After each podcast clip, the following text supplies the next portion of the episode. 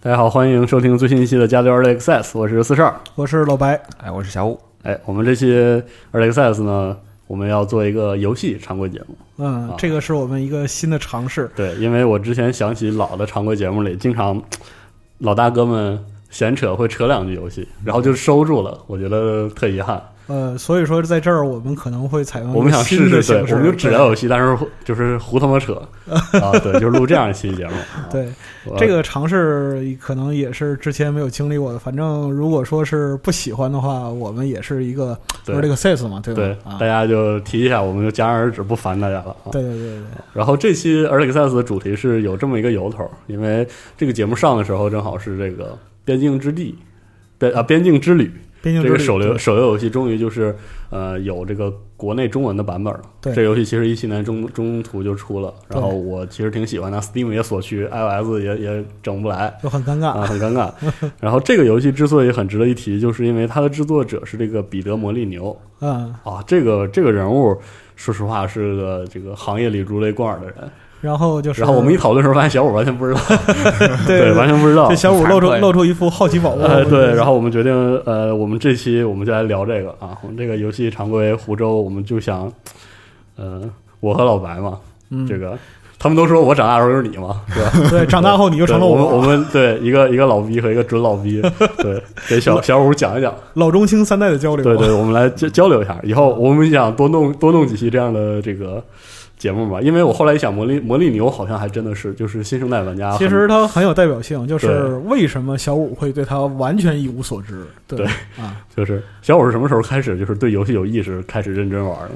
有意识，大概我估计，嗯，都已经是 PS 三的时代了。，对，你看 PS 三时代，魔力牛都开始对 PS 三时代，魔力牛把自己口碑都折腾崩了。对对对对对 对，然后我昨天断档比较厉害，我早期的时候是 FC 玩的比较多，然后中间整个 PS 一、PS 二那个时期，比如像叉六零那种时期，就是完全错过了。然后 PC 其实没有接触。对 PC 完全没接触。你看，像我这样玩 PC 长大的人来说，这个魔力牛这个人，在我心目中就跟神仙一样，对对对，这么厉害，对，特别牛逼。所以我们这期就想围绕着魔力流做一些闲聊吧，嗯。就主要是给小五讲明白。对对对。对，也而且可能很多听众朋友，比如说新生代的不是很熟悉，嗯，然后也可以听我们这期节目，就相当于给你也讲讲。嗯。然后至于那些听众朋友里比我们还要老逼、还要牛逼的大哥呢，也欢迎大家补充，因为我轻们喷轻喷，对我们这期 我们这期也不想讲的很 pro，就是让大家有一个大概的印象，请大家也分享一下自己你那边更 pro 的印象。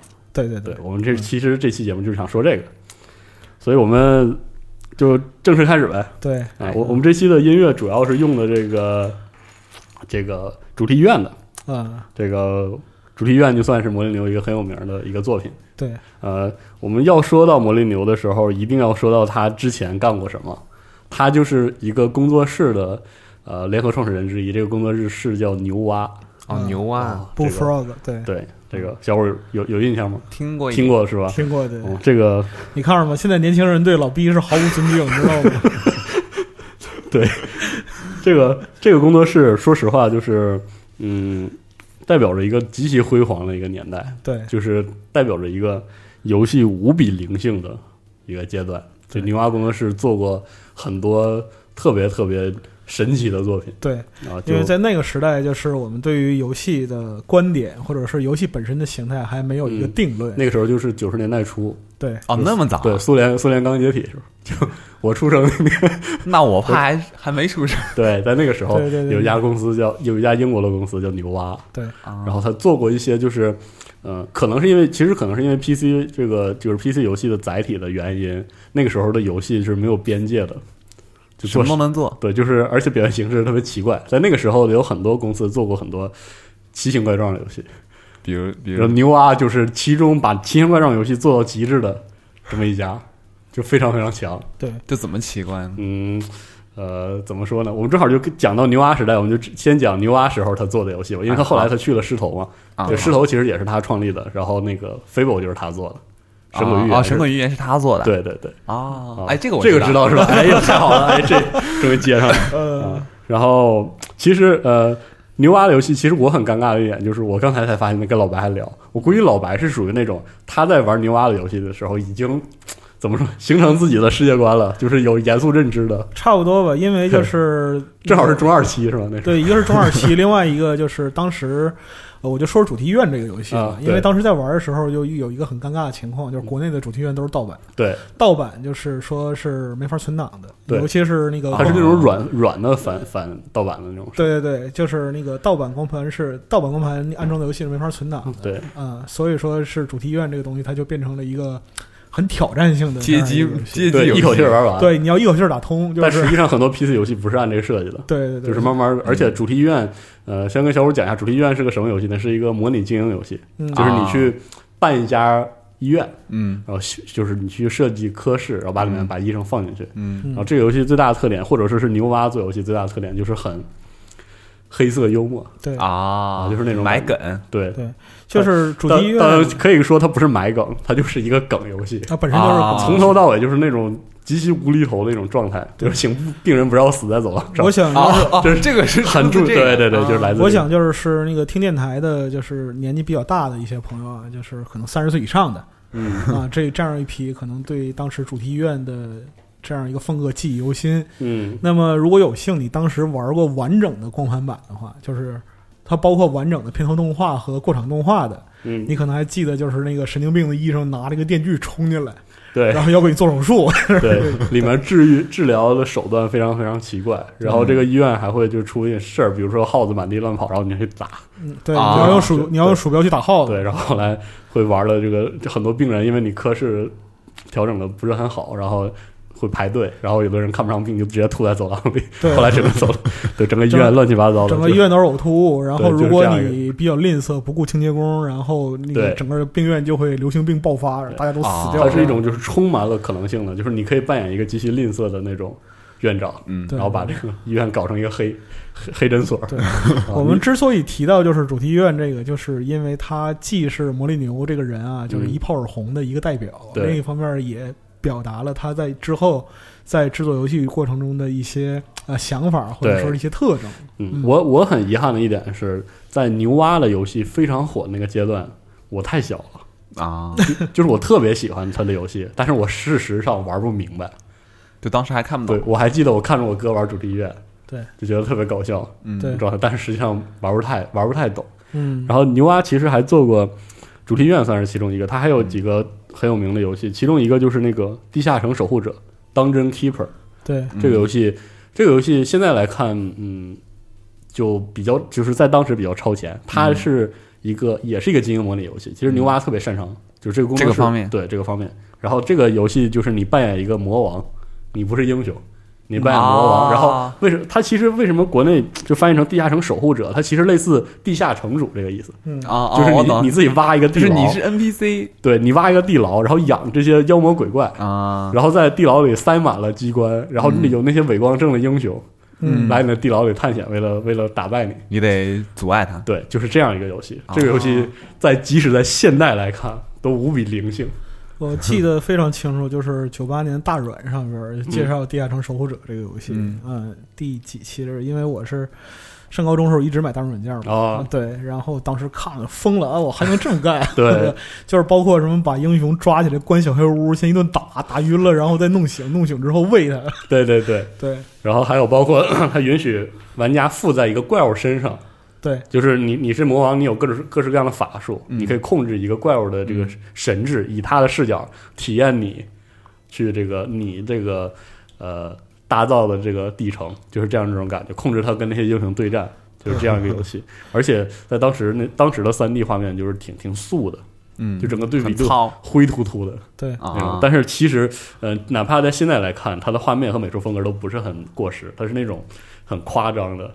对暗对暗黑黑黑暗幽默、黑色幽默的那种那种状态，非常非常棒。对，就直到现在，《地下城守护者》还有就是很多的玩家特别喜欢。对，如果你想试试的话，Steam 上现在有就是有大量的致敬作，然后有一款游戏我记得好像是我之前听到过一个用 RPG Maker 做的一个什么有对 NPC 有很多有很多。有很多，就是后来有很多践行这个理念了，嗯，嗯。就是反英雄式对的，对对对对，就是比如说其实勇者必嚣张对啊，索索尼自己 做的，对啊，勇者勇勇者必嚣张，然后包括后来有一个叫 Overlord 的游戏，嗯。对对对。那 Overlord 的游戏就是理念跟地下城守护者是呃近似，但是它不它不是你蹲在地层里，你是扮演那个开疆扩土的那个魔王，啊。就是你要走出来，然后一指，然后那然后你的那个罗罗罗罗就重新把冲村庄都拆了，是这样一个游戏。它相也相当于就是对这个游戏精神的一种延续。对对对，对这个游戏，呃，《地下城守护者》出了两代，嗯啊，非常非常非常都在 PC 上吗？对，对呃，其实呃，在那个时候，牛蛙的游戏非常非常火，几乎在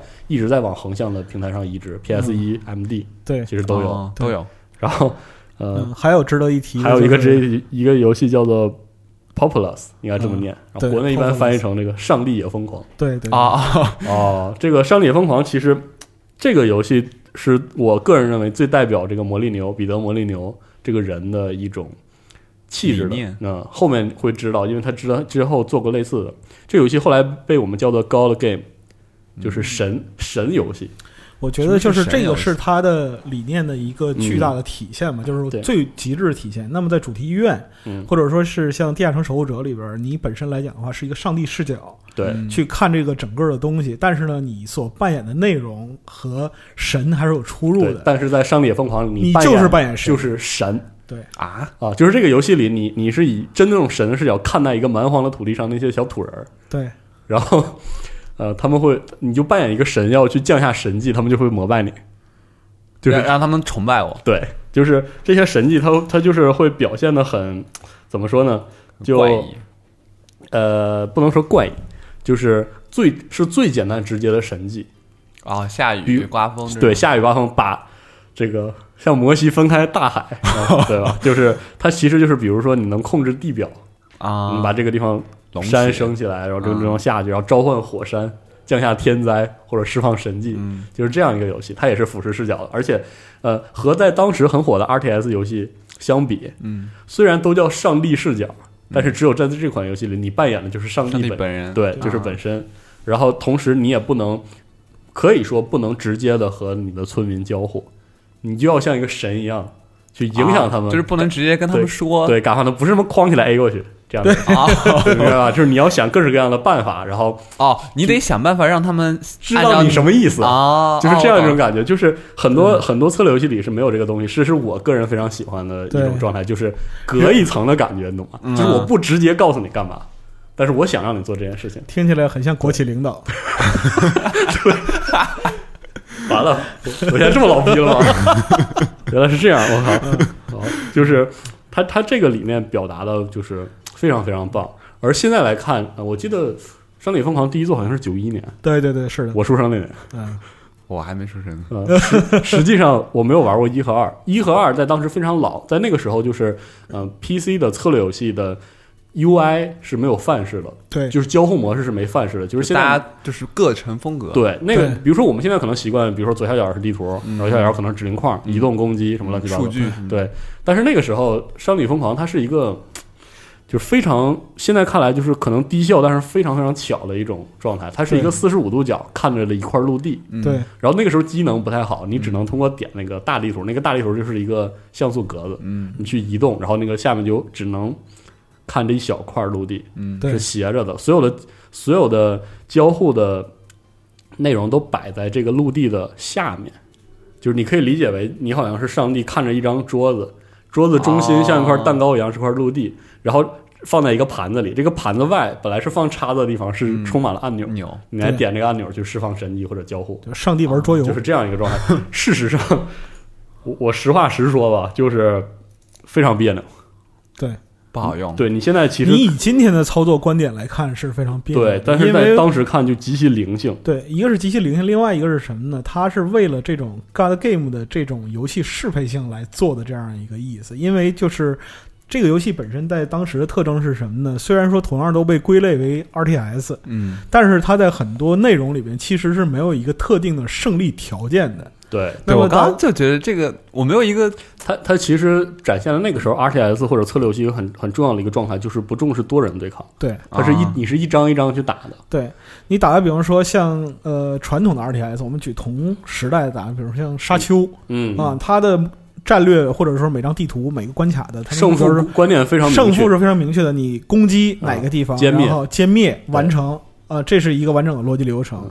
但是像《上帝疯狂》这种游戏呢，它的核心是收服，对它是收服和延续就是维持。对它的它的敌人是那些不归顺不归顺的野野蛮部落，或者是别的神，对，对然后你就 撺掇你的人去怼他们，对，怼死他们，对，然后然后把他们收过来，就是这样一个状态。就是打个比方说，有时候一张图上可能就是你按照单位来算，有一百个我族单位，有一百个他族单位，你要努力让我族单位达到一百五，对但是，呢，你不能生产我做单位，怎么办？你得去教化他们。啊，对，诱惑他们，对教化他们。对，对。他们低语。啊。那么就在这个过 在这个过程之中，其实你用神迹去运营这个关卡，这个事儿对。变得特别有意思。你又不能，你又不能就是下死手，就是天上扔下一个响雷，把对方都干死。你还得有一些怀柔的政策。对你跟他作作战的时候，他是他是可能会叫支援的，那你就用你的神迹，这个在这个地方升起一座山，对对。啊来不了，然后你把这帮人感化，然后把他山拍下去，对，然后下一波就是这样的一个玩法。对。啊、我很我很遗憾的是，我玩过，嗯，我玩真正意义上我自己来玩的，嗯。呃，《商业疯狂》是这个不是魔力牛自己做的，哦，就是是别人做的，他他其实，在后来离开了这个牛蛙，因为牛蛙是这个跟 E A 关系很密切，后来就被 E A 收购并关系啊，对，这是我跟你说，这是对很多人心目中跟 E A 结的第一个梁子，就是他把牛蛙拆了。结的仇，对。对这这个概念其实就像那个英特卫拆了黑岛一样。对，对然后他走了之后，呃，其实还有一座《上帝也疯狂》，叫但不是他做的叫 The Beginning。那一部就是用了在当时看来就很时髦的三 D 技术，在那个时候，呃，那个游戏就是在交互上就比较符合现在对，而且它那点在当时来看就是。演出效果极其优秀，就比如说在战斗的时候，你让你让你的信徒去拆别人的房子，嗯。它不是说围着那个模型做攻击动作，然后那模型一点坏，你能看到那个人冲进去，对。啊这么拆那个东西，然后你看那个房间在晃，然后是一步一步塌下来的，啊。是这样一种状态。然后包括比如比如说里面的哎是不是有点文明造房子那种对，但是但是你看文明造房子，其实就是你在外面看它是一个整个的整个的动画，啊？但你能看到的在《上野正疯狂的 Beginning》里能看到人小人进去，然后啊。拆完之后出来，就这样一个事情。那当时就有这种技术了，而且这是九六年还是九七年？九七年，对，然后它还有一些很有意思的地方，比如说它的战斗是有那种就是物理性质的，就是战斗会把人击退。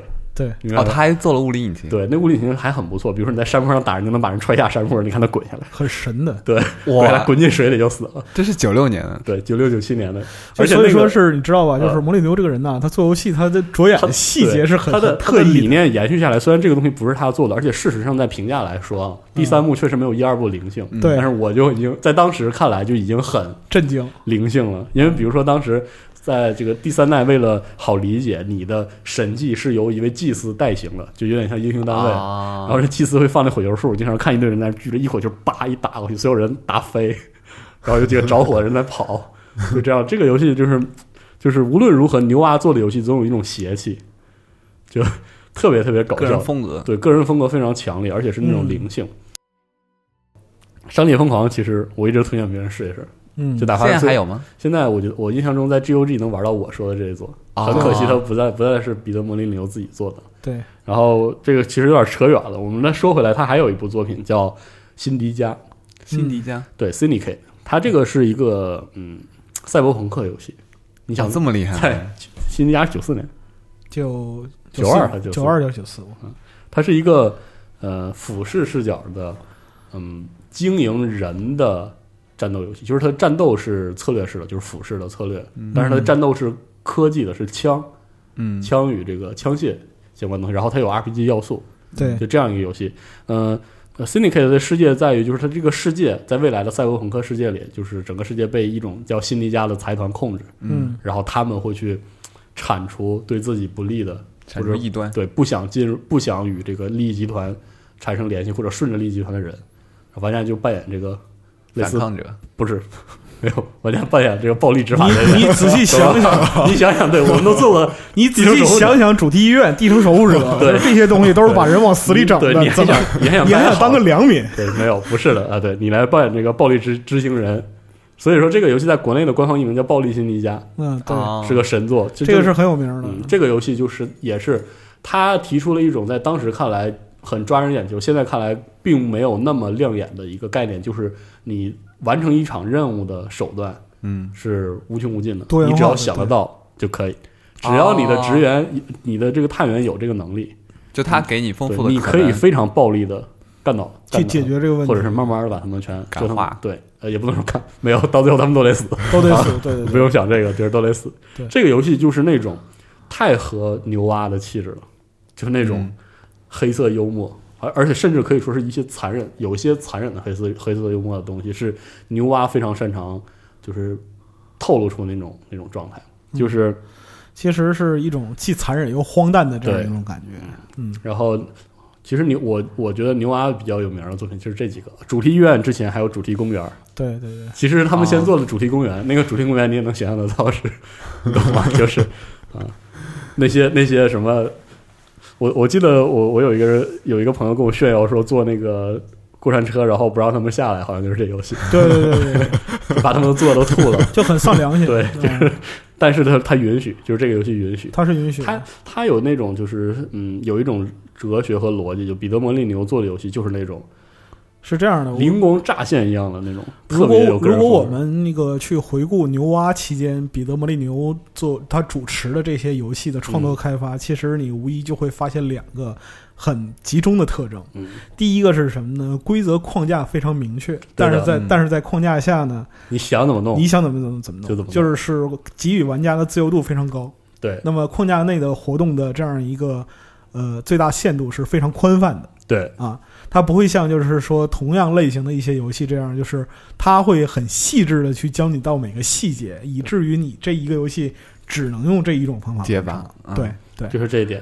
对另一种是什么呢？就是它会把非常荒诞、呃暴力，甚至是血腥的这样一些东西融入到极其胡搞的幽默里去。对，就是它那种表现方式其实是很概念的，嗯。但是你又觉得就是会感到好笑，很 cult，这样一种感觉，对，啊，是一个个人风格。就比如说像你像那个就是主题公园里边把那个一个游乐场的那个人都困在摩天轮上，然后把摩天轮之外的所有设施都拆除，对，然后这个人就下不这些人下不来这游戏允许你这么干，对绝望致死，然后那个包括主题医院，你可以恶意的引发一场流行病在医院里，啊，就是本来你是来看这科目的，但实际上你也染了病的去这个科目。对对对，就是反那个甚至就是让那个人在医院里边通过那个动线的设置，狂热的花钱。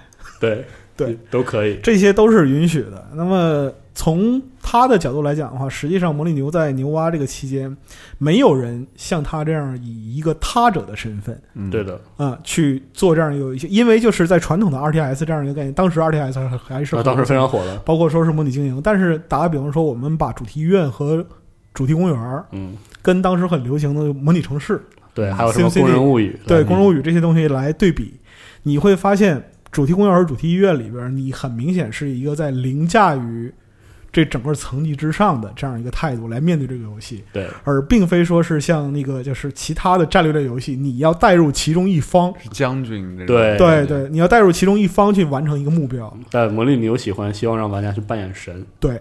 啊那么这所以说，刚才我们会说到，在《上帝也疯狂》里边，是他这种就是游戏的概念发挥到一个极致的这样一个情况。，在他的理解里面，这种经营类游戏里面，那么你所看到的人，他只是游戏里的符号或者说元素，对，你要扮演更高位的，你要扮演更高位的东西。那么就是他们的生死，实际上对于你来讲，只不过是面板的数字。啊，还是把这个提取出来做成了玩法。他把这个提取出来做成了玩法。那么如果说你把它就是游戏和现实做一个对等，我操，这个事儿惨的不得了，对，是这样。对吗？就比如说主题医院，人们排着队来切舌头，这对对对对，里面有很多特别奇怪的咔嚓咔嚓来切舌头，治疗方式，对，比如说是有人他那个说话迷糊，就是说话说不利索，然后经过诊断是大舌头病，怎么办呢？有一个就是像滚筒铡刀一样的机器，把舌头放上面一滚，咔嚓，舌头切掉，好，你好了，你走吧。对，就是这样，充满了这样的桥段。对对对，所以那个时候的，其实嗯呃，很多人认为，直到现在，在模拟经营类游戏里，也很难有游戏能达到主题医院。事实上就是说，像这种 God Game 这个一个分类，它是经营类里边分支极其细微的一类。嗯。那么直到今天能够被列入其中的也很少。也非常少。嗯，后来只存在过很少的作品，一会儿我们可能会都会讲到，对因为我们要讲到摩那个彼得摩利牛的人生下一个阶段，就是他在牛蛙做的很好了，嗯。然后但是 E A 逐渐的增强了对牛蛙的控制，再加上他其实他这人就是做的很好的时候他就不爱待了，嗯。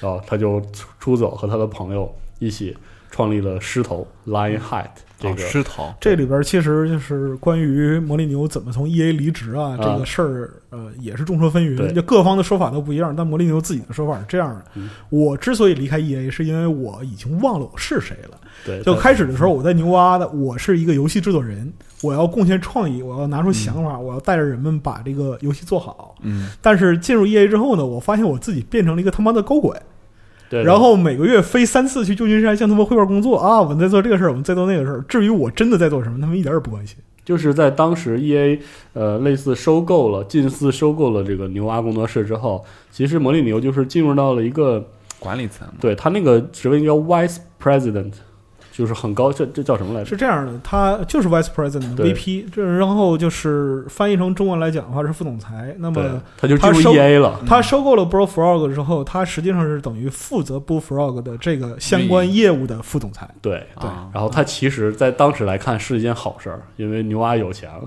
因为之前他他作为一个独立工作室，跟 E A 只是这个制作方和发行合作的关系，对发行方的关系，现在应该更就是更紧密，但是可能就他觉得无聊，啊，其实他们之前也是怪穷的，牛蛙之前也是怪穷的，就是有他就一个例是典型很极客、很很车库的。对。这个这个公司是极其英式 车库感的。有一个例子就是是 Populous 就是上帝疯狂发售的时候呢，然后当时他们工作室的正职是五个人，五个人之后呢，就是有一天魔力牛从外边回来，这是很著名的一个食人鱼事件，啊，嗯。就是魔力牛从外边回来说好消息，我们的上帝疯狂卖的不错，嗯。然后呢，我们有可能就是把公司变得更大一点。啊，嗯。然后，因为这个游戏的开发呢，我给大家发一笔那个赏金，哎，呃，发一笔奖金，这奖金大概合是多少钱呢？应该是合当时的三千英镑、三千英镑，三千英镑或者五千美元啊。这样的一个价值。啊。你想想九十年代初很值钱，很值钱。对，嗯。但是呢，有一个老哥，这个老哥叫西蒙，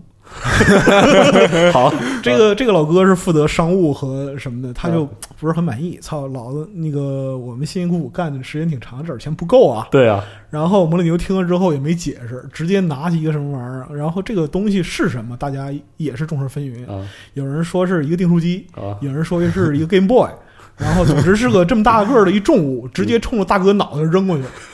然后大哥因为长期做商务嘛，反应还挺快，然后就唰就躲过去了。呃，躲过去之后，这个东西就砸碎了他们办公室里的食人鱼的鱼缸，哦，然后就场面一片混乱，食人鱼狂咬文件，然后大家拼命的跑，然后水水漫金山。哦，这就是做完商业疯狂这是就是那个当时刚入职的没几天一个员工，一个大哥，然后记下来是啊，对，日后在回忆录里边就是说这个事儿是我我相信这是上帝疯狂的团队能干出来的事儿，这感觉像游戏里的场景。对。对，然后之后就更漂亮，因为那个过了一段时间之后，牛蛙就被收购了，所以说他们在食人鱼事件之后，包括地板上的食人鱼尸体以及那些乱七八糟的东西都没有打扫。他们就干脆把所有东西都扔了，然后 直接就搬走。对，就搬走了。对，很有名的一个事儿。所以说，其实你看着魔力牛最后他离开 EA，实际上我觉得是他是一个内心里边不会安于循规蹈矩的这样一个人。对的，他会享受这种创业和创造期的这种荆棘感。对的，我很痛苦，我去克服喜欢打江山的感觉。对我克服一个接一个一个接一个的阻碍，我创造出属于我自己的东西，我享受被众人围捧的这样的一个环境。对对，他他采访的时候说过，就是我脑袋里充满了创意，我想把它们实现出来。你不要让我去干那些管人的事儿。就你不要让我去做管理，做做行政。对然后包括是在波尔夫，就后期他在狮头，对，他是九七年出来创立的石头工作室，然后而牛蛙工作室一直一直干到了零四年，最后这个是不是呃前年说解散？没有呃去年那个是对狮头是 狮头是，对对对对解散了，然后牛蛙是零四年就被彻底重组为了 E A E A 英国，对就彻底消失了。对就对牛 Bullfrog 这个牛蛙就消失于品牌也。消失了。对对，这个代表着可以说黑色幽默、怪机和绝对意义上的灵灵气的，因为它跟黑岛不一样。黑岛你可能我不知道你把福特节目听了多少，听啊听了都对吧？嗯黑岛是那种艰深的隐士，嗯嗯，是这个苦行僧一样的嗯一个、一个公司，是那种才华，而而这个呃牛蛙就是那种很英式朋克的那种感觉，嗯对，就是很很放肆，非常小不列颠。对，很嗨，我乐意，对他做游戏就是我乐意，你看，就是其实你看那个整个这种牛蛙，它所导引的这样一个风格，嗯，如果你用一个东西来比喻，它就很黑镜。对，它像黑镜那种感觉。它很黑镜那种，就是很多人黑镜还比它商业化一点对，啊。他很怀念，很多人怀念牛蛙，就是因为怀念那种感觉，就是在现在游戏里很少见那种爱咋咋地。现在也不敢。对对，现在也不敢。对，所以先先不说，先不说牛蛙吧，牛蛙差不多就是这牛蛙样。到这儿就快死了。对，还有一些别的游戏，其实呃也也很不错，我们这边就先略过不提。然后之后他就建立了狮头，嗯然后在 Lionhead，它其实 Lionhead 做的第一款游戏是我非常非常喜欢的一个 God Game，而且是我到目前为止我心目中 God Game 的第一点。有一个游戏叫做 Black and White，黑与白。嗯，这个游戏你依然扮演一个神明，然后在这次呢，你的鼠标是个手，对，是一只是神之手抚摸这片大地，然后你这些其实它的游戏框架就跟这个《上帝也疯狂》是一样的，嗯底下这些信徒是能看见这只手的，明白吧？啊，就是我手一摸过去，他们就会看到。你可以把把人拎起来，然后放到别的地方，或者直接把它扔出去都可以。这就是黑与白。嗯然后 黑与白有个非常喜欢的系统，就是它有个神兽，嗯就是神降临在这片呃汪洋无尽汪洋大海上的一片新兴的大陆上，神也带来了他的类似信使，也是他的宠物，就是一只巨大的神兽。然后可以选选什么都行，比如说牛啊，啊，你自己选一个对，个你可以选一个。然后，然后黑与白作为一个 God Game，嗯在玩法上最神奇的一点就是，就是它的标题展示了，就是 Black and White，嗯或者是正与邪。哦，这个黑与对白，，就是你降临之后，你会有两个小顾问，一个是一个天使，一个是一个魔鬼。然后，然后它实际上就是它的核心呃驱动力是策略游戏，对吧？就是就是俯视着嗯盖房子、嗯发展、嗯采集，对吧？只不过你是神嘛，你可以帮忙，比如说树没了，你就去远的地方拔一棵树，直接 插过插过来，这都是可以的啊。然后，但它还有一些很在当时看很新鲜的，就是呃想法，运用了当时兴起的三 D 技术的一些解谜要素，比如说就是呃，我记得有类似的谜题，类似这个有个地方有石头被堵住了，嗯你要去抓起石头投往这边扔，把它砸开，嗯这样的谜题，因为你是你是神力之手嘛。嗯然后在这种情况下，呃，每一次谜题的解解法就有正邪两种方式。比如说，可能呃有一个有一个人向你祷告说啊，神啊，我院子里有个石头，你 能帮把它拿走？对，他说可以啊，然后你就可以拿着把它拿出去，嗯或者你可以拿这块石头把它砸死。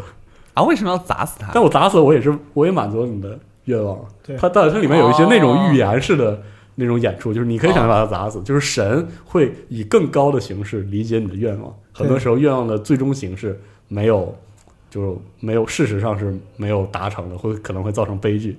这个就是黑与白里面经常会出现这种情况。对，它的核心，它的这呃故事的推进也是这样，每一个战役的每一关就是你和另外一位神哦，还有一个神，异异教之间的对抗。对然后每一关呢，除了运营，比如说造兵啊、发展造一些建筑啊，嗯除此之外呢，就是这些小的解谜，你用神的神的力量，还有那些比如说这个升起山脉啊，把它压下去之类的，这些东嗯，这个是。惯用的办法。对对，在这里加了一点，就是你要管理的那个神兽，啊，那个东西他会就是他会学习，你做坏事他会跟着学。哦就是这样，就是他，然后一开始他可能会不懂，就是有可能他会，嗯、把这个村民踩死，或者有时候把人就吃掉了，因为他不懂。在这个时候呢，你就你就要教育他，拿手扇他，啪，就这么教，对对，啪就扇他，然后然后然后他就他就委屈无奈，嗯弱小又委屈，然后然后然后这样教育多了，他就不干这些事儿了。对，你要然后比如说你你发现这个村民缺缺少这个树木，然后你就去在那里拔树，就拿那手拔，然后他看着你这样做，村民很开心，他就会跟着去学，哦，就是这样一个机制。他写的他写了一个小小的 AI，让玩家有一种成为神的那种把把自己作为神的慈爱感、慈爱观投射上去，有这个东西，而且它会越长越大。嗯到最后就是带领着你这个文明攻城略地。你你可以选择把它教成，就是教的很好，是一个人人喜爱的贤明的，对贤明的神兽，或者是让他和你一样成为这个邪神在地面上暴行的代言者，这都可以。而且它的外观会变化。啊，对，其实后面你会发现 Fable 就是它里面有很多概念，其实 Fable 就开始用了。对对对，啊这个游戏，这个游戏很有意思的一点是，它的续作它出过两代。嗯黑白二呢做的更完整，但是它却少灵性了。嗯，就很有意思。这个其实和那个《上帝疯狂三》是一样的对问，题，就是比如说这个神兽系统在二里它变成了天赋点儿，哦，就是明确的去选。对，但是就是少了很多不可控、不可控的要素。这个事儿呢，一旦不是黑盒，所有东西都接的明明白白，嗯那，么玩家其实就会有一个策略上的选择，我的最优解或者最大化。对，其实一代的时候，这个 Lionhead 的第一座真的是很有牛蛙的风格的，对。就是它其实它就是一个更好的上帝也疯狂，对，玩家也非常喜欢。嗯。等到二代的时候，就遭受一些非议，虽然有更好的画面，嗯。然后更大的场面，对。可能是更复杂的一些游戏机制，但是玩家却觉得系统，对。就觉得哎，没有那核么心上对，就是觉得还少点味道，少点味道。虽然其实我是先玩的二，再玩的一，二我已经很喜欢了，嗯，但是确实一就是那种更蛮荒的那种感觉。醍醐味对对，不对特别有意思。对，比如说他做做好事儿，你就摸，你就拍他的头，就很开心，嗯然后在那儿跳舞，然后对他在那儿领着村民跳舞，就这样的故事特别有意思。所以说，你看小五是没有接受过我们那个魔力牛类似的游戏的这样一个熏陶的。嗯那么你听四十二描述完这个游戏之后，你能想到什么和它近似的游戏吗？你这么一说，就在你的游戏历程里，能想到什么近似游戏吗？还真想不太到，是？吧？就是很独特，对真的很独特，就是那种劲儿都很独特。然后说 说完这个，然后后来他做了黑与白之后呢，就做了另外一个，就是好像是都到零六年了。嗯这个时候他就和这个当时微软还有那个 Game Studio 呢，嗯嗯对 Microsoft Game 嗯 Studio 嗯开始了合作，然后就制作了 Fable。嗯神鬼寓言，对，神鬼寓言就其实我觉得神鬼寓言需要介绍的就比较少了。我觉得就是到这一代的话，了解它的玩家应该就比较多一些。嗯我觉得神鬼寓言值嗯、最值得说的一点就是它的善恶善恶观、嗯善恶抉择，然后它会影响你的方方面面。其实，在当时来看，这是一个呃欧美 RPG 里实现的比较时髦的一种方式，就是我我想干什么就去干，嗯然后干完了之后它会影响我外观，对然后包括影响后面的故事，嗯影响我的技能。对，实际上这是一个就是善恶这一块儿，它有一个系统的概念，就是 karma。对对，karma 就是业报业报的意思，就是你做了什么，因果论嘛，嗯你做了什么，必要承担它所带来的结果。嗯那么发布里边，实际上它就是把这一点发挥的比较极致。那么你曾经行善，或者你曾经作恶，嗯这些事情都是能从你的外观或者说是你的行迹上来反映出来的。而且它其实 Fable 这个游戏代表了另外一件事情，就是呃，它是一个从设计方式上更现代化的欧美 RPG。对，嗯。就是在 Fable 之前，嗯，RPG 主要是走这个 CRPG 这一路的，就是什么博德之门、舞动之夜啊，对对对，啊、黑岛这这一脉黑岛这一路，对对，然后它呃，Fable 最大的特点就在于它的交互是最非常简单的。嗯。呃，小五应该玩过一些，你会发现就是对它真的就是那种用手柄就一一套交互都能做完的嗯。那种模式，就是点个头摇个头，然后用层级用层级的菜单，你就可以完成很多在旧的理解理念里要需要大段文字描述的事儿。嗯。同样是比如说我去买个东西，或者同样是跟 NPC 说个话，可能放在这个博德之门里嗯。就，要反复的说，可能还有投掷啊、掷骰子 如何如何如何，但是在 Fable 里都没有。对，然后它的战斗是纯即时的，对。是一个它是一个非常美妙的 ARPG 的样本，所以当时《神鬼寓言》获得了就是极高的评价，而且它也充满了灵性，就你在里面是想干啥都干啥，对吧？嗯。你逐渐成长，然后可以跟路上的人说话，然后可以结婚生子。嗯。啊，然后这个故事也也非常的有那种恶趣味，对，包括你会得性病是吧？对对，比如说你可以杀掉你的姐姐，拿到游戏里最强的一把剑。这点哦是你只要呃，它这种就是这个游戏充满了邪恶对你的诱惑，而且就是它有一些呃恶趣味的概念是从牛蛙时代一脉相承下来的，对，一直都在。就是你觉得游戏的设计者不会这样干吧？但是他就你去实践了之后，就会发现，我操，他真的这样干、啊。对，就是这样一种感觉，很有意思。嗯、我印象中就是刚才说说出来涉嫌剧透，但是其实是挺好玩的。对，然后设，比如说这个故事里，我刚才说过，你能献祭你的姐姐，拿到最强的这把剑，嗯就是有一种呃，故事虽然有故事，但是你最后是可以在故事里迷失的，就是你是你可以从一个本该伟光正的正直的少年，成长为、你是游游游戏允许你成长为一个魔头的。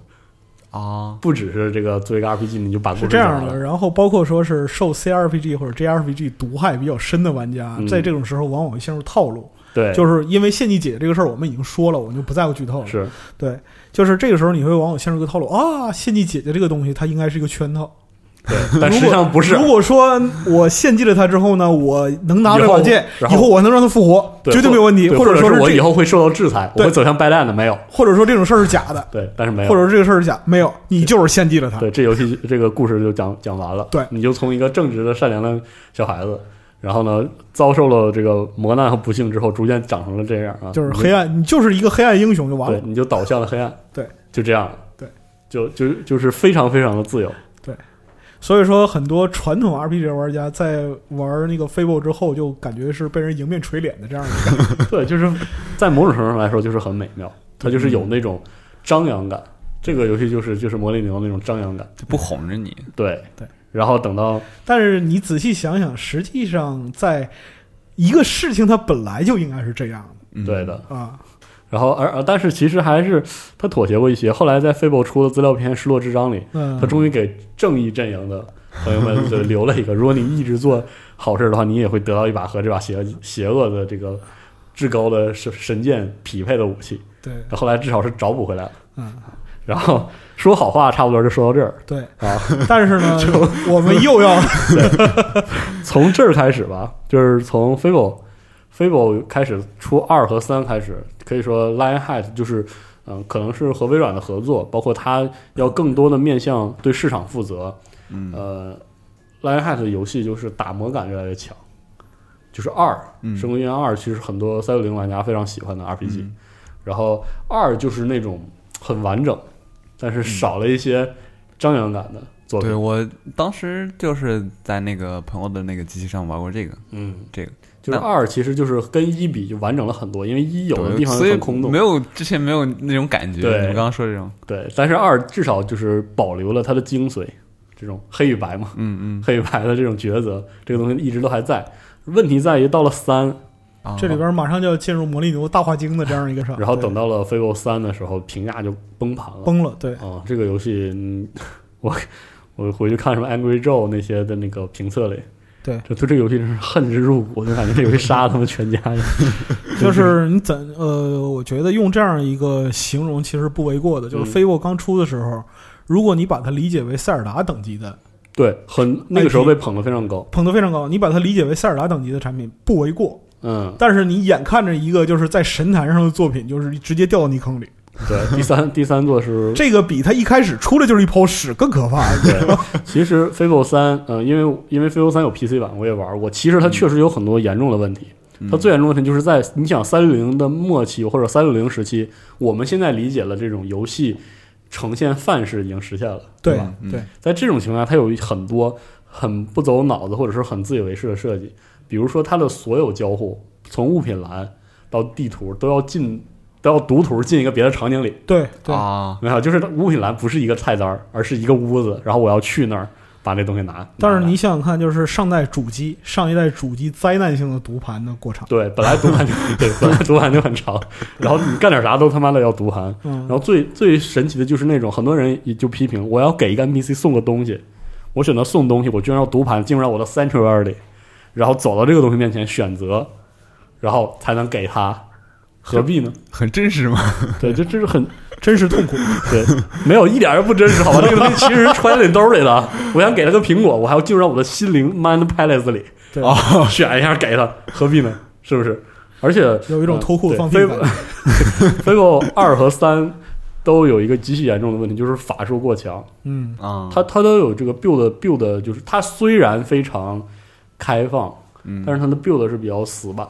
对，或者说，如果你希望以最优解的形式通关这个游戏，那么就是法术，真的是闭眼睛打。其实是这样的，在一代里边也存在这样的问题，只不过它被精妙的系统掩盖过去了。是的，对就是后来法术和近战系统被拉得太开，然后你你只有那种很坚持，才能愿意用近战全通关，但其实体验又没有太多的回馈，一直有这个问题。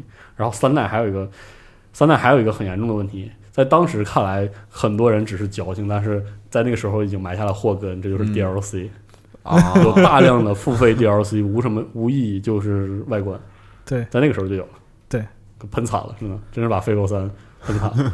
然后，嗯，但是其实从刚才我们说过，魔力牛指导过的历代游戏啊，嗯，嗯，在这个期间，其实他的游戏制作生涯也走过二十年了，对，在这个时候他已经是老兵了。已经是老兵了。对我们从他的这样一个游戏生涯的历史里边可以看出他的两个特点。第一个，他是一个典型的灵性制作人。对，嗯，就是他他的他的指导，他不是依靠体系或者说是理论去指导我制作游戏的，嗯他完全是依靠一个灵感生发、灵光一。闪，对在他的游戏里边，你可以看到非常多这种灵光一闪的这样一种表达。他他这个游戏是他的游戏，就是映映照了一句话，就是文章本天成，妙手哦妙手偶得之那种感觉。因为因为其实他和嗯怎么说呢，就是呃主机游戏、家用机游戏开发是是那些游戏是充满了雕琢感的，就是、嗯。是非常精致的，是对品控要求极其严格了。但是 PC 游戏在很长一段时间里，其实直到现在，可以说品控一直都不是 PC 游戏最大的优势，甚至是嗯。劣势。对。而 PC 游戏擅长的就是那种拉不住的创意，懂吗？对对对啊，然后其实有很多很多游戏，包括现在 Steam 上有大量的那种创意型的游戏，很多时候实现的巨烂。会 steady 那种，对对对，类似吧。嗯，就是你打个比方说，像主机游戏，我们可以把它比作一个容器，嗯，对的，一个容器，这就是一个木桶。那么你要看这个木桶最短的板在哪里，对，它能装多少水？对，或者但是摆碟儿，对，但是呢，摆好，摆好摆好这些有美感以后的东西，对。但是呢，在 PC 端实现的游戏呢，它本身来讲存在着各种各样的可能。对，你要一个水桶，它可能给你拿出一把飞镖来。对，就是因为键盘与鼠标的输入模式，键盘与鼠标本质上不是为游戏服务的，嗯啊所以它它的它不受束缚，所以实现起来其实是有难度的。而魔力牛做的这些游戏，简而言之就是创意极好，而且实现的很好，对，就是嗯。呃，它它从最开始的这样一个灵性的点子，把它嗯。发展成一个完整的游戏，这个就非常的厉害。因为你会发现，就是回头说主题医院之类的，它的交互模块是控制住的，它它就是没有犯很多现在 Steam 上游戏能犯的错误，就是我能实现，我全给玩家实现了，对，啊，但实际上这没意义。对，嗯就是游戏是要归纳一些东西的，就是我们还是以 RTS 或者说是类似的这样的游戏来举一个例子。如果你做一个 RTS，吸收了所有 RTS 优点，这个游戏一定是一泡屎。对，就是事实上，嗯，现在我们会发现一个状态，就是真实没有意思，嗯，对，所以你在游戏里越做越真实，那当然就没意思了，我他妈的为什么还要玩游戏呢？对吧？但是实际上，游戏有一个归纳的过程，而很多老牌的游戏制作人首先擅长把生活中的乐趣提炼成玩法。对魔力牛就首先就擅长这个，对啊然后他的思维 对又极其的灵光，充满了创意，所以他的所有的游戏都是纯粹的创意驱动。对，就是你想什么《商业疯狂》，还有什么呃主题院这样的游戏，怎么可能会没有 bug 呢？因为它太自由，它是一定会出现 bug 的，而且而且它不完全不把着玩家的手去玩儿，对，然后他其实也不知道玩家会作什么作什么死，对，而且简单来讲的话，他在设计就是像，尤其像主题医院那个年代，他在设计这个游戏的时候，他完全不把玩家当人的，对 他不考虑这些东西。你能玩明白就玩明白，能玩明白吗？能玩不明白吗？别玩了，对，对他很多时候都是 就这意思。PC 上有很多游戏也是就是这种态度对来做下来，而魔力牛至少就是他的游戏，呃，不仅有创意，而且他让他的创意没有那么讨人厌。嗯，但是你又能从中感受到特别明显的恶意，你知道吗？对，这三点在现在来看是很难控制。非常难。然后就是，比如说，我们来举一个例子，打个比方说，你作为一个游戏制作人，站在玩家对立面，你要给他设定一些就是难度，或者设定一个就是有设计感，对很多游戏是充满了设计和雕雕琢的痕迹，然后雕琢的很美好。对，然后有的游戏就是就是呃，你打个比方说，同样是设计一个难度，那么在第三关难，就是我举以主题医院来啊举例子，在第三关，如果是现在的模拟经营类游戏，它的难度曲线会给你设计一个比较高限额的目标。对，打个比方说，你要挣多少钱，或者说是达成什么，是的，来完成这样一个任务。那么在主题医院第三关，你前面发展的非常好，因为前两关已经给了你足够的经验，嗯，对吧？在第三关你发展的非常好，你觉得你离这个目标唾唾手可得。这个这个奖杯也不是就是说非非常难拿嘛，来一场地震把你所有机器都毁了，对 你怎么办？这个时候你就感觉到制作人深切的恶意，你知道吗？对，这非常这，而且这个人他的他的创意导向，他他的创意是极有前瞻性的，所以你想，地城守护者，我们现在还能认同这种反英雄的逻辑，我们还还还喜欢。就虽然现在来说反英雄是个套路，对。但在当时是一个反套路，尤其是把英雄逮起来拷打这个。是啊，其实而且你像现在 Steam 上如此多的向他致敬的作品里，像什么地下城系列，还有对对对，能做好的是最像他的那个。对。实际上没有，就是而且最像他的情况下，优化了他的体验，只是优化和填充而已。对它的核心体验还是那个。对他其实在他不但有一个创意，他还能把自己创意做绝。嗯，这就是牛蛙时期魔力牛做过，就是伟业中无数伟业中的一个，而且他他的所有的伟大的这些作品都有这个特质。对但是我们就要说到这个灵性与打磨的这样一个问题。对，你看他在你看着就是对所有他所有初创的作品，就是这一个系列开天辟地，众所周知，第一部是最难的对嗯啊。他所有的系列开天辟地的第一作都是饱受赞誉、极受好评，甚至在所在领域开辟一个空间，或者说是里程碑地位的。但随后的续作 就越做越完。对，一旦他希望他的游戏稳定下来，嗯这个游戏的创意带来的那种魅力，就是渐渐的就丧丧失了，对就 是总会出现这个情况。他做游戏总会出现这个情况。你打个比方说，像《上帝疯 上帝也疯狂》，那么他的几座到后边，那么实际上系列系列老粉儿的这个评价就是，到第二座，哎，是好像少点啥好像少点什么，但是说不出来，嗯，就有哪儿不对。其实这个原因，嗯，可能是多方面的。一方面，其实也跟开发开发形式越来越规范，嗯，然后游戏这个行业越来越有道理，范式范式对可能会限制他，这是一种可能性。另外一种可能性就是魔力牛本人就是这样一个开疆拓土的、呃扩土的先锋，他就是一个天生的先锋和尖兵，就是魔力牛在口塔库的访谈里边说过一个事儿，就是他初创牛蛙的时候只有三个人，嗯。然后初创狮心的时候，就是那个狮头，嗯初创狮头的时候只有二十五个人。嗯然后那个 Kotaku 的记者又问他说：“你是更喜欢小团队还是更喜欢大团队嗯，？”然后魔力牛又回答说：“去他妈大团队！就是说，二百五十个人的团队和二十五个人的团队，对于我来说，我能掌控的范围是他妈一样的。但是如果说一个大团队的话，我每天就有三分之二的时间要浪费在开会和各种汇报里边嗯，啊，各种报表，这种东西是没有意义的。就是他他的游戏充满了热情和冲动，他你能感觉到他的游戏就是我拍一拍脑门想到这个点子真好，然后我可能他那天连续几天晚上熬夜就把这个游戏的模型就做出来了，就是这样一种感觉。他的所有的游戏能打动人的根本原因就是那种创意和那种实现创意那种狂喜，那种激情，嗯有一就是扑面而来。有一种一击脱离的那种感觉。对，就是就是特别 happy。你玩游戏玩他游戏就是如此的乐呵，就是里面充满了你想象不到的那种状态。点，对，事实上像《上帝也疯狂》，我跟你说完之后，你最好还是你玩一下，你觉得我靠，这游戏 原来还能这样呢，还能对。其实后来有很多呃，也不能说很多，但有一些嗯扮演神的游戏，比如说育碧的《From Dust》嗯，对，啊，比如说还有一些别的，就是唯独缺这个灵性，缺这一个魂儿。就是它其实是沿着这个轨道在动，但是这轨道谁铺的呢？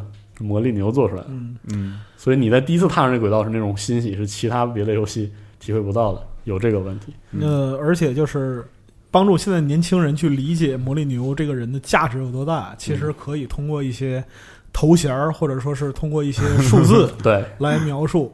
那么，E A 在当年曾经有整整两年收入的三分之一来自《上帝疯狂》，对，我这么多，啊对，然后包括说是。他的所有作品在出，就是我们只谈第一作，因为他第一作都是最牛逼的。对，就是《暴力辛迪加》在当时的欧洲发榜当年排行第一，嗯，日本、美国排行第一，是的，然后 Fable 一二三都是在发售当年排榜第一。对，然后呃，魔力牛自己认为就是说，主题公园是在 PC 端做过的最成功的游戏。然后当然了，他这个人就是性格也是这样嘛，就是说。嗯卖了五千万份吧，不是很多。你们你们谁能达到这个程度吗？对对，确实很牛逼，而且他你得想想这个人，就是说 他实际上来讲，嗯在游戏这个行业里边，他所做出的业绩，我们不能说是前无古人后无来者，嗯，但是绝对是站在峰顶上的这样一个人。对。那么他实际上接受过英国女王给他受过的，他受过勋，叫叫 Orders of the British Empire。我这么厉害，他他对游戏行业的发展是有过极其突出的贡献的，嗯，就是那种 open mind 那种打破锁链的那种那种精神，很牛逼的一个人。那我举个例子，就是互动艺术与科学学院奖名人堂，对，这个嗯，他是其中一位，是第七人。在他前面的人是谁呢？我举几个例子，就比如宫本茂，啊，对吧？啊呃，这种量级啊，对啊，约翰卡马克、哎，哇，希德梅尔，对。对。啊，他跟希德梅尔真的有点像，就是对位吧，有点类似对位的两个人，都是那种灵性，但希德梅尔是那种踏实式的，对，嗯，稳稳当当的希。德梅尔很学院的，他是那种，然后像魔力牛就是那种撒开了，对嗷嗷的那种。对所以说他这个性格实际上给他在后来也带来很多很多麻烦，那个非常多的麻烦。我们最后说一个，他写过一个一生死之前要玩一千零一个游戏，是他写的啊，啊。我不知道国内引没引进，我今天找了一下没找着。嗯如果有的话，我想读一读。要不然你跟那个大卫商量一下，引进。哎，有道理啊。我觉得可以，是真的，嗯，然后这个扯了一篇儿一一闲篇儿，差不多一个小时了。我们结尾的时候嗯提一句魔力牛后来的状态，嗯。就是在我不刚才说小五开始玩游戏，嗯。认真玩游戏 PS 三那个时期，他已经降下来了。对。他根本原因就是很多人批评他有太多 make too much prom promise，，Promise，嗯。就是他吹了太多，然后很多时候都没实现。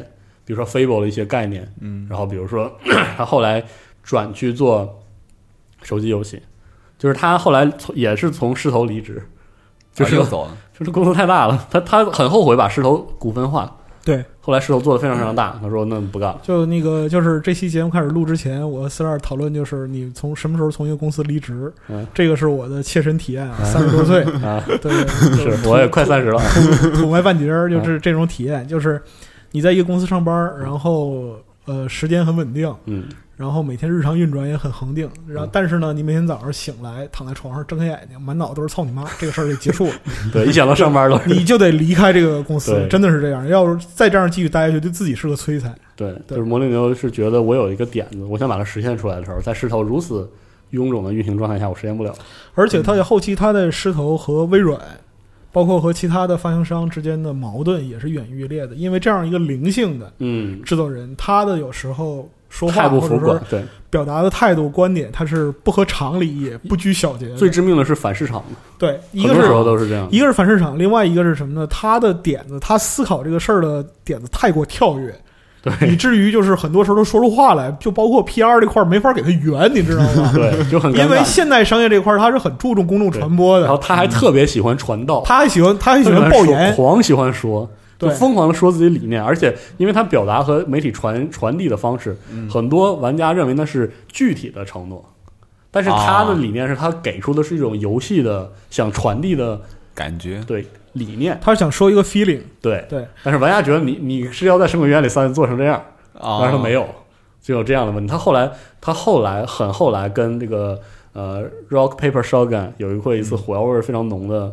采访之后，他就宣布不再不不不跟媒体不再参加媒体的这样一个不，跟媒体说了，对，啊就是他实际上已经把媒体当成了一个他对面的敌人。因为给他造成了太多的麻烦。一个是造成太多麻麻烦，另外一个他自己也说过，我天生不是一个 PR 人员，对我就是啊想什么说什么，我想什么就说什么。想什么就做什么。你打游戏也是这样。对你打个比方说，像四十二，我们去参加展会什么的，啊我们去采访国内，不管是国内还是国外的制作人，嗯或者说是那个就是发行商这边的。总得有两句客套话吧？对，一个是总得有两句客套话，另外一个就是公司的 PR 他就在旁边盯着，哎，这话你这这个你这不能当真啊，对，你知道吗这这个不？是真的。这个就是说说，你知道吗？对对对对后来很多制作人也明白自己应该说什么，应该说什么，不该说什么。但是他想的是他想传达他的创意。但是我必须得说一句，正因为这种就是 PR 上的谨慎，导致了整个游戏市场越来越无趣，对，特别端着，对，特别端着，宾着，对。北京话宾着。然后就是关于魔力牛这个人，他是怎么 PR 的这个事儿，就是就很有意思，其实是很有意思，可以说 可以说一两点，嗯。我们不用太不用就是说太顾及这些东西，其实可以说一两点，比方说他的有一个就是多年的朋友和员工嗯。加里卡尔、啊。啊，跟他是关系很好。然后呢，有一回他跟那个魔力牛去参加一个发布会，参加完之后呢，就是说他本来是在另一个房间休息，嗯然后那个魔力牛就叫他说：“你来这屋。”嗯然后他到了那屋之后，发现这屋至少有二十个媒体的记者，那是什么意思？嗯然后魔力牛跟他说：“说我刚才给他们讲了一个，就是说我们的构思，来你给做个 PPT，把这构思展示出来。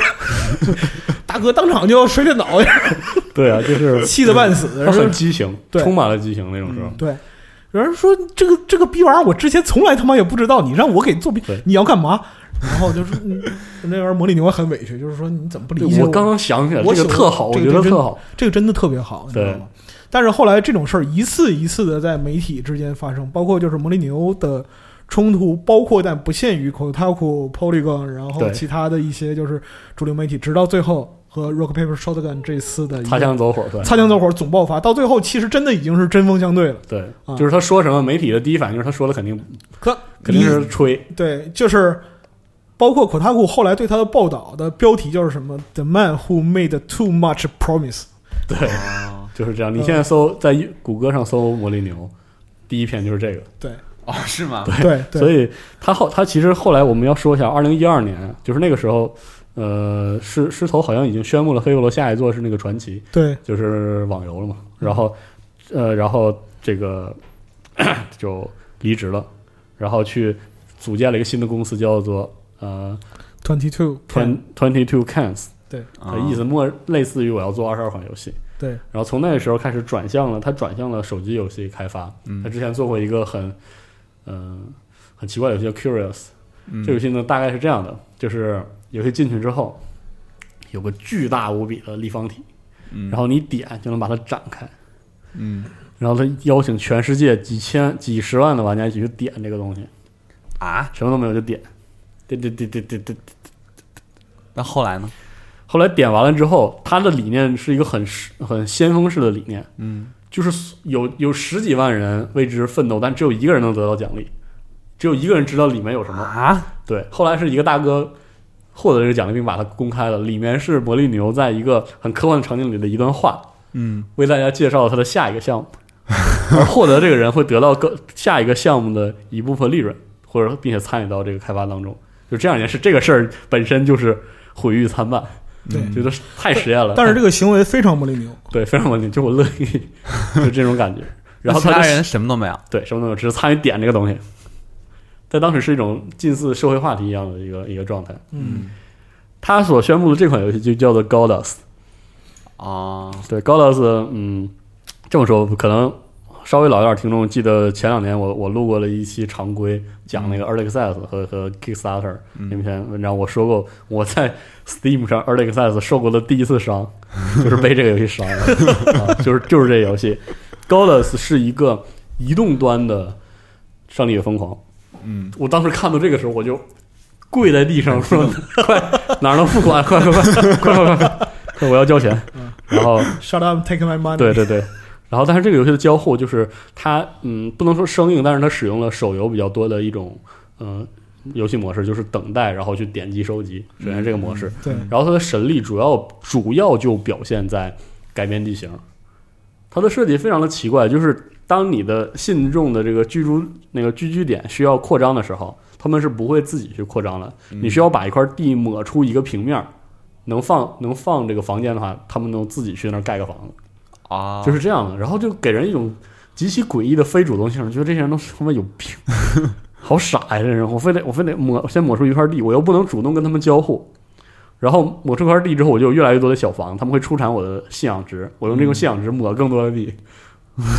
就就进入一种 what the fuck 的这对，然后然后而且主要是这种模式，我买的是 PC 版，这个游戏在 PC 上真的太过奇怪了，就体验非常非常非常的奇怪。然后再包括它后来那种对抗模式，它对抗模式就是这怎么对抗？双方在特定时间内谁造的人多，呃 啊，就这样。然后它有一个列表，就是你看它它做的很手游，很符合手游范式。就是以前那些神迹，我可能在《上帝也疯狂》里的 The Beginning 那座也是，我点一下然后释放。它不是，它是一个列表，我要用我的信仰值去支付各式各样的嗯这个神迹。我一点完，它就开始演出。就是实际上 g o l o s 这个游戏玩起来主动性非常差。然后魔力牛后来也承认，这个游戏它越做越陷进去了，就是他他发现他的玩家消耗手机游戏的内容速度太快，它跟不上。对这个游戏 Goddess 最受诟病的原因就是更新太慢，不仅仅是哦基础玩法有问题，而且它更新太慢。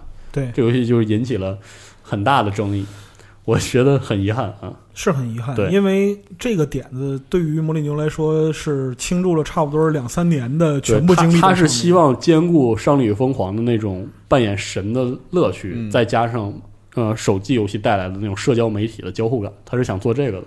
但是事实上，呃，从结果来看，实现的并不好。而且也就是这个游戏的种种原因，导致了它跟媒体的冲突，对冲突、对抗和决裂，对也很遗憾。这件事儿其实很遗憾。对不过事实上他没有，其实并没有放弃。你看，其实差不多今年其实是去年，但是去年国内我们今年能玩到就是这个 Trails，就是边境之旅，嗯对，他做了另外一个游戏。这个游戏我试过一次，我就非常非常喜欢，嗯，因为一方面它是那种 low poly 的那种形式，它的玩法是一个走路模拟器，对。啊，就是是它是一个竖屏，你竖屏把手机拿起来，嗯。我会我这个人物一开始衣衫褴褛，背着包，沿着这个一路往前走，一路遇到各式各样的人，嗯。然后也是要经历各式各样的事儿。它玩它的玩法有点像那个呃《迷失蔚蓝》，嗯。有印象吗？就是《迷失蔚蓝》，它不是用那触摸屏去砍树生火，嗯，这些内容就是就是这个里面的，这个里面也有。而且它有一个我特别特别喜欢的设计，就是它的背包是不是一格一格的，就是它的背包是个容器，嗯然后你你带的所有东西都可以扔到里面，嗯，但是里面都是就是不稳定。你记不记得有一个游戏是那个就是新版的俄罗斯方块，嗯就是每个砖头能每个砖块能转超过就是九十度，就是你可以转成那种很小的 那种那种理论那那种角度，然后所有的砖块都乱七八糟堆在一起。在这个游戏里，你的背包就是这样的，就是比如说树枝啊、石头啊，都是那种乱七八糟塞真放进去，对，真的放进去，然后你要在里面自己去摆，才能让你的背包放 更多的东西，嗯非常有意思。而且这个游戏就是用那种 low poly 画面，嗯画面风格特别特别精致，我特别喜欢里面的美景。然后你一路上见那些人，你可以看到，就是这个游戏在明显就是魔力牛做的，对就是那种一脉相承的不受控制感，嗯就是那种流流程天然的有那种灵性爆发的感觉，对，就是天然的控制不了，就是你不知道之后会怎么样，嗯而且你在游戏玩法上也是充满了可能性。对，能感觉到，其实魔力牛在近十年嘛，其实就是在媒体中渐渐地沉寂下来，包括很多新玩家完全没留下印象。但事实上，就是我觉得他他的神那种精神。那种创新对创新的那种关注一直还在，我们这个很不容易。呃，就这个也是我们在开始录节目之前谈到的啊，我们就说是互联网行业或者说是游戏行业嗯，这一块儿，现在游戏和互联网结合越来越紧密了。如果说是二十年前、二十年前，游戏和互联网不管什么事儿，但现在游戏和互联网就是一回事儿。对，对，所以说这个行业它有一个非常明显的特征，它不敬老，老老在这个行业里是没有任何价值的。没有，唯一的价值在于什么呢？你能不能创造新的价值？你能够创造新的价值，你七十八十，爱多少多少，爱多少多少，你永远都是这个神仙。神仙或者明星。嗯，一旦你如果说翻一次车，万劫不复。对，你比如说像那个《盗神经二》，对吧？对举个例子，举个例子，啊就就是说，就是铃木玉老老先生，咱们还不还先先别说这个，啊就是还还不到这个程度。是，别，就比如说盗船的这个就是无敌九号，嗯一个车翻了，这个事儿就完了。没有，他还翻了另外一次，是是是 是，我就他翻两回啊。我就举这个例子嘛，就是说嗯。翻车这个事儿呢，除非说是，这也是为什么现在游戏公司大的游戏公司或者说发行商越来越倚仗 PR，对，啊。越来越倚仗倚仗公共关系倚仗公共关系的这样一个程度。因为就是说，你比如说像杯赛那种，就是说爆言的，你如果没有 PR，死一千万次，对，对吗？是的，就这些人说话都真的是口无遮拦。就嗯我这里边不是说贬损杯赛的意思嗯，恰恰相反，我认为他们是真的有兴趣倾注在游戏上。对，但正因为如此，他们和那个外界玩家看待游戏的立场不同，所以他有时候他才会爆言，对严重的冲突，对，产生了严重的冲突。这个时候就需要 PR 出来擦屁股。嗯啊。所以你可以看到魔力牛做的这些游戏就是这样，他就是太专注于太享受创意带来的快乐，嗯。对，那就是我可如果说让我来形容魔力牛这个人，我会说，即使他的作品像主题公园这种作品嗯。卖他妈五千万份，他本他的本质仍然是一个独立的游戏制作者。对，嗯对。就是他享受做游戏过程，他享受做游戏的快感，包括说我们之前说他享受这种小团队的这样一个氛围，享受这种专注为一件事打拼的这样一个过程。是的，对，当一个公司变成一个庞大的臃肿的资本怪物的时候，他选择离开，而不是赚钱，而不是说我待在这儿赚钱，然后穿西装、舔着肚子，每周坐两次飞机去旧金山跟那个股东们汇报，不是这样的。是的，对，很多工作室穷其一生的目的，就是达可能是要为，可能是我想被 EA，我想被其他的就是说大的机构收购嗯对的，啊，然后我过上这种就是衣食无忧的生活，studio 的领头人啊，leader 过上这种就是说是那个在云端的这样一个生活。对，但是魔力牛这个人他不是的，嗯。就是别人问就为什么他会和媒体产生那么激烈的冲突，就是因为 Rogue Paper 烧头上上来就问他说：“你认为你自己是不是一个病态的骗子？然后他当时都哭了，嗯，魔力牛当时就哭了，是真的哭了。然后包括说他的那个创业伙伴就讲说，我认识他三十年，我从来没见他哭过。嗯，其实你能看到他真诚，对，嗯这主要是因为他真诚，而且实在是太活力四射了。对包括他这个年纪，他依然这样。对。那么就是去年那个一七年，去年是一七年啊，哦，对，一七年嗯，一七年的时候，初乐写过两篇魔力牛文章，对我觉得可以说的都非常不错。说的很不错，我觉得可以找来看。初乐两篇才才写写的很挺好的。是的，对，然后包括说他对一些事情的观点，以及他对自己这个年纪的看法。说实话啊，嗯，我看完这个访谈之后，其实我是有有一点鼓舞的。对，呵而且我还不老。是 是是，他讲就是说，我今年已经五十八岁了，但是我对于游戏的态度永远和我第一次面对媒体的时候是一样的。嗯我第一次面对媒体的时候是二十五岁，嗯就是他开始进入这个行业是的，的时候。那么三十年过去了，三十多年过去了，他现在仍然能够保持这样一个状态，这样一个想法，尽力去把他的想法在自己做的游戏里边去实现。虽然说现在他所面对的游戏环境、市场可能有点跟不上。和为和嗯他当时取得辉煌的时代是不太一样的，包括始终坚持前行。包括这次我很好奇的就是像《边境之旅》这样的游戏，对它符符不符合现在手游的范式？而且在范式感这么强的手游市场里，如果你做一个不符合范式的人，对别人还会不会给你这种尊敬？对大家可以来试一试，大家可以来试试这个游戏，然后你觉得你接不接受手机游戏做成这样？对，或者你觉得这个游戏里还有没有它的那种机型？如果没有的话，你尽可能去喷好了。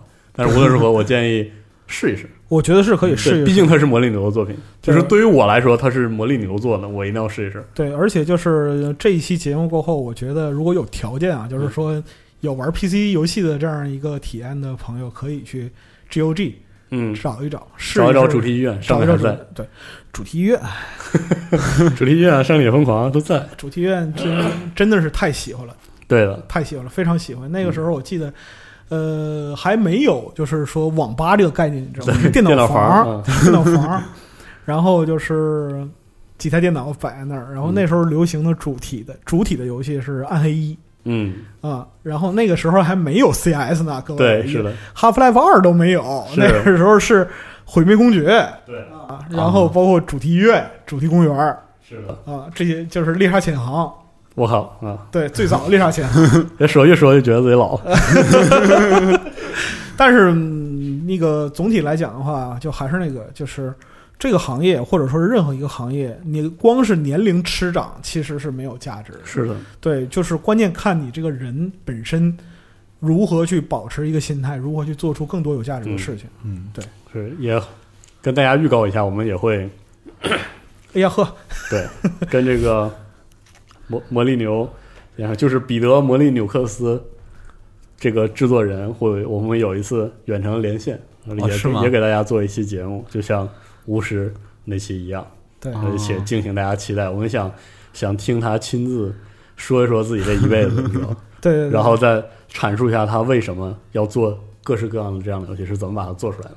对，有点期待。对，请大家期待啊！非常期待，我自己也挺期待的，是 有点紧张啊，好好准备，好好准备。好好准备。嗯，行，行，然后我们这期二零赛的就是聊一期，嗯就是我我就想试试能散散能散到什么程度。就轻度聊嘛。对，散完之后大家听听起来能有什么感觉？也希望大家跟我们多交流交流。嗯而且说实话，我们把这个就叫做常规节目，就是希望能跟跟大家聊起来。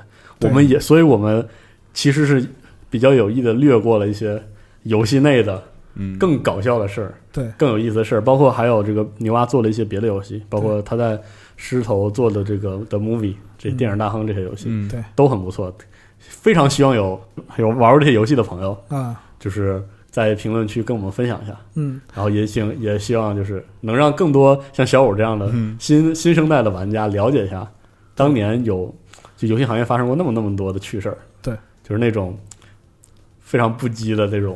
就是在你出在你出生前的那十几年发生了什么事儿吧？对，其实这个挺有意思的。以后我们做个系列节目，好，就啊光讲这些老游戏啊。而且包括就是说这种游戏常规的疗法，我们也希望能够尽量多的提出观点。对，那么如果说是同意或者说是观点相左，我们都可以自由的发表对，正好就可以交流起来，就不仅仅是 Pro 那种讲解单向的讲解，嗯，对，我，希望以这种就是轻松的方式吧，嗯然后能让大家更多的参与过来。嗯嗯行，OK，那这期差不多就是聊简单的聊聊魔力魔力牛，嗯，聊到这儿啊，我们下期再见，下期再见，感谢大家。拜拜。「